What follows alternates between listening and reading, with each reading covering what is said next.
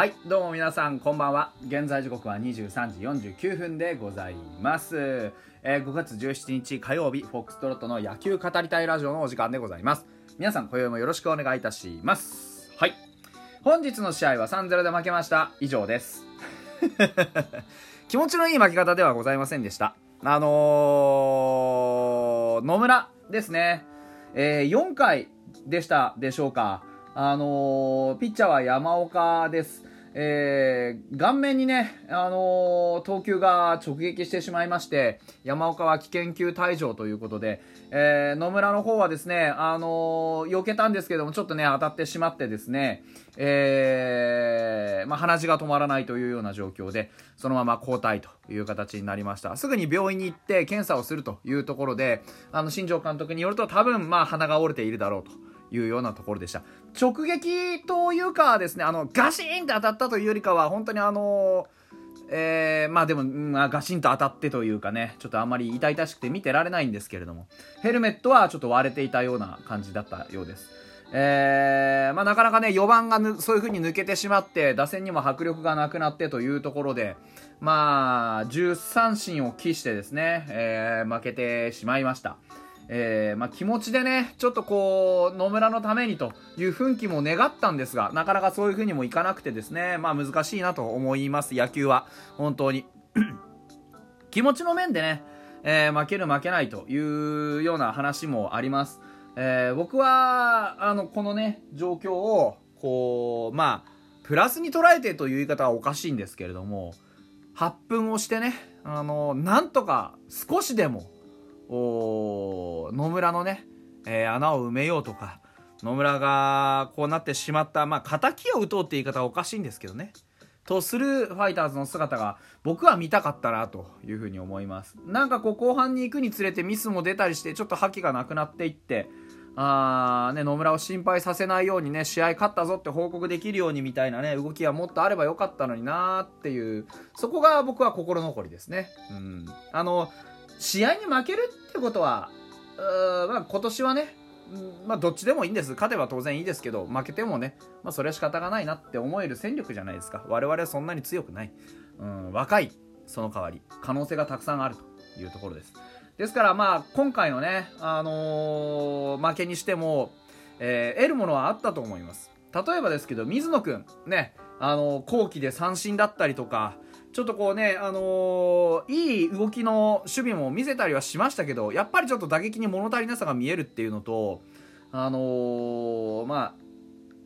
振っている姿を見るに、ちょっとこう、なんて言うんでしょうね、うん、力強さが失われているというか、それがなぜなのかは分かりません。気持ちの問題なのか、それとも、まあ、体調の問題なのかは分かりませんが、まあなんかこう当てに行くようなバッティングでね、本来の振り切っていく姿っていうのがちょっと見られなかったなと思います。うーん、それがね、あればまだ分からなかったなという気がします。やっぱりね、あの、当てに行ったりして自分の打撃を崩してしまうのはもったいないです。うん、自分の打ちたいように打つというのがまず基本のところかなというふうに思います。だから、マンチュ、その後に続いたね、マンチュにしても、あのーやっぱり、ね、後期、満塁での後期で三振っていうのは、三振がまあダメなんじゃないんです。三振を恐れてはいけないんですが、やっぱりそこに至るまでの間に何かもう少し工夫ができなかったかという話ですよね。うん。まあ、今シーズン、ファイターズはですね、えーやはりこう、早く打っていく。早いカウント、浅いカウントで積極的にバットを出していくというところがあります。で、ただね、そうは言っても、あのー新庄監督が言うのは、本当にあの、初球手出して別にゴロアウト OK だよと。3球三振別に OK だよと。とにかく積極的に手を出していきなさいということをずっと言っているじゃないですか。で、そういう野球を実践していく中で成長してきました。あー現にね、今やっぱり、あのーちょっとずつ勝てるようになってきてます。えー開幕からずっとどん底じゃないですけどね、そういう状況でいたファイターズも、あのー今ね、本当に打線の勢いっていうものも、まあ、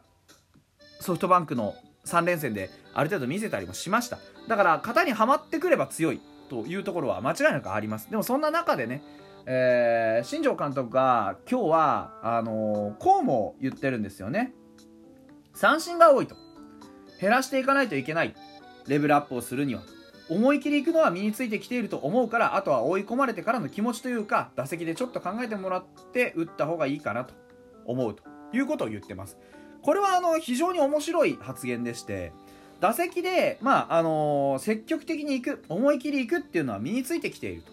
言っています。これは僕は本当にその通りだと思います。あのいつぞやね初めてビッグボスがあ、まあ、打線について苦言を呈しましたよね。あの振らなきゃ結果ついてこないんだぞお前ら。一軍に生き残る気があるのかと。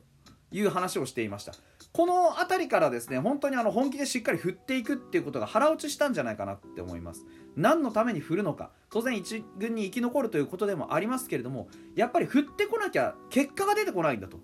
振らなきゃ何にもならんぞと。いうことをずっと言っています。でそのことについてはあのー、今日の三振の多さからしても当然ですけどえー、身についているもんだと僕も判断しています。ですがそんな中でもさらなるレベルアップを新庄監督は求めている。でビッグボスなんて言ったかっていうと今言ったように、えー、減らしていかないといけない。思い切りいくのはそれはそれで OK 追い込まれてからの気持ちってどういう風にしたらいいんだろうねっていうことを考えなさいよというようなことを言ってます。追い込まれてからの気持ちってなんだよ。っていうのが僕があのライブ等々でも言っている配球のことであったりとか。ピッチャー心理のことであったりとかそういうことです。ちょっとだけ自分の気持ちと同時に相手の気持ちにも立ってみるべきだと思うんですよね、うん、例えば例えばですよ。あのー、6回まさにその話ですけど6回は一死満塁というそういう状況だったはずですよね。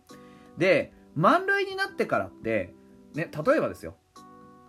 あのー、近藤がピッチャー上がりましたよね。近藤はストレート速いです。で、フォークもあります。で、ね、どういう、えー、ピッチャーですかって言ったらパワーピッチャーなんですよね。どう考えても。ですから、絶対に自分の自信のある球で攻めてくるはずなんですよ。普通に考えればね。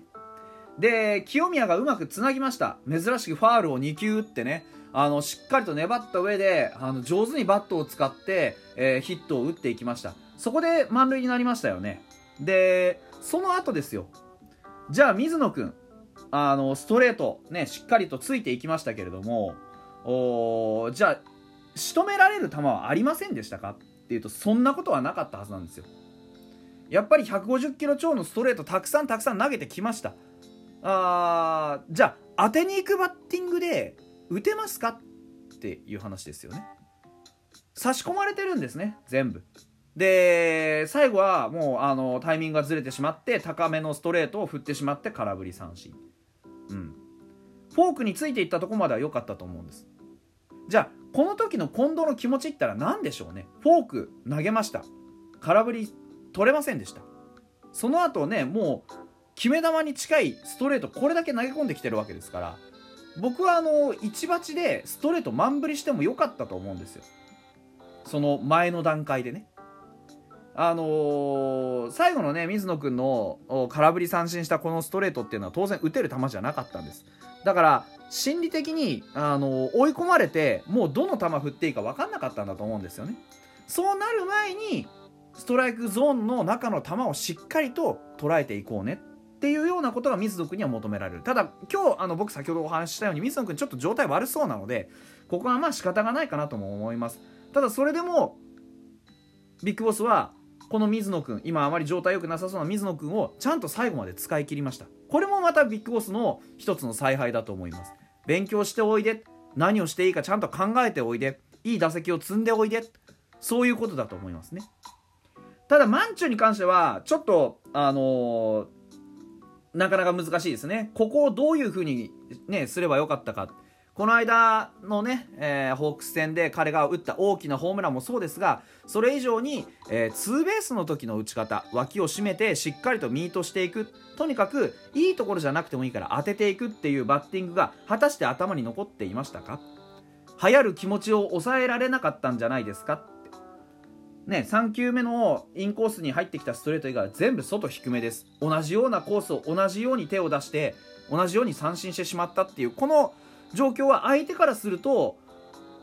まあちょっと楽に勝利できてすごく良かったですよね。うん。だからここは相手がねどういう気持ちでそこに集めているか。当然ですけど当てられたら怖いんですよ。だから外を低めに攻めていくんです。ストレートってことは彼がやるべきなのは満振りして大きいのを狙うとかねではなくてしっかりと踏み込んでミートして内野の頭を越す。これだったと思うんですよ。でも映像を見ると左足は一歩も踏み込んでない。その場でバットを振ってカットに行こうとしている。遠めの低めの球をその場に立ったままカットに行ったところで当たるわけがないんですよね。ここは明らかにアプローチを間違えていた。だからそういうことを考えていくとまだまだやっぱり水野君や万波だけじゃなくてこのチーム全体のバッターのそのもう一歩先を行くためにはさっきビッグボスが言っていたような一つ考えを挟む。相手は一体今何を考えてこの球投げてきたんだろう？相手は今どういう気持ちでこの球投げてきているんだろう？次はどんな気持ちで投げるだろうか？今自分の姿はどう見えているだろうか？そういったように打席の中の自分とそしてピッチャーマウンドの相手ピッチャーをよく客観視してで、まあ、読みじゃないですけどこういうことがあるかもしれない。ああいうことがあるかもしれない。だから次はこうやってやろうっていう能動的な打席をもっともっと作っていけるとビッグボスの要求一つ成長するっていうことが満たせるんじゃないでしょうか。まあ、何せよ若いチームがねこういう悔しい試合を何個も何個も経験して強くなっていく過程をまあ、楽しむというのが僕はファイターズのね今のシーズンの楽しみ方だと思いますめげずに明日頑張っていきましょう